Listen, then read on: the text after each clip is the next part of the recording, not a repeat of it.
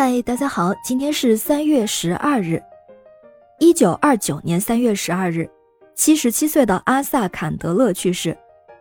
阿萨坎德勒这个名字可能你并不熟悉，但是说起可口可乐，你一定不会陌生。坎德勒正是人们口中的可口可乐之父。不过，阿萨坎德勒并不是可口可乐的发明人，这款饮料的诞生啊，可以说是一次意外。一八八六年。美国佐治亚州的约翰潘伯顿发明了一种深绿色的糖浆，成分是从谷科的叶子和可拉的果实中提取的。他想用这种糖浆制成一种具有提神、镇静以及减轻头痛作用的饮料。有一天，他将糖浆加上了水和冰块，感觉味道好极了。一兴奋，他不小心将苏打水倒进了饮料里，结果意外发现饮料的味道更棒了。于是这天，可口可乐就诞生了。这个名字就是取自饮料糖浆的成分古柯 （Coca） 和可拉 （Cola） 的英文。没错，最早的可口可乐是绿色的饮料，而最早的名称是叫做可口可乐提神健身液，售卖的地点是在药剂所门前。阿萨坎德勒刚好是一名药房的药剂师，而且他有偏头痛。一次偶然的机会，他就试了试可口可乐。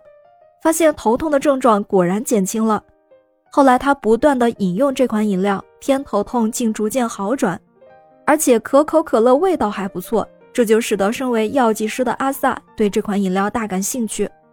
经过一番调查，他发现发明可口可乐的潘伯顿并不善于经营，于是他决定入股自己来经营。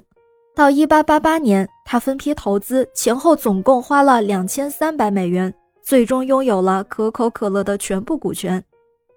坎德勒把制造饮品的原液销售给其他药店，同时也开始在火车站、城镇广场的告示牌上做广告。到一九零一年，广告的预算已经达到了十万美元。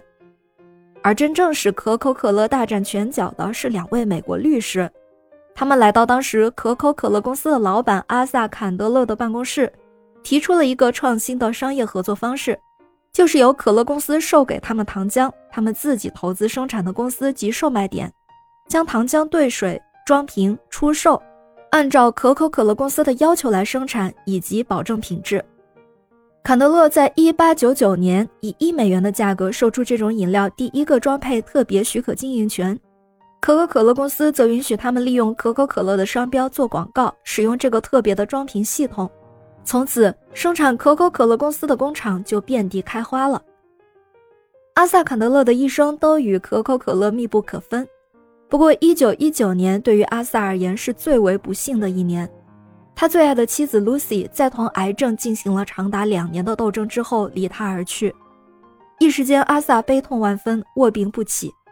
而就在这一年的夏天，阿萨的孩子们未经父亲的同意。就把可口可乐以二百五十万美元的价格卖给了别人。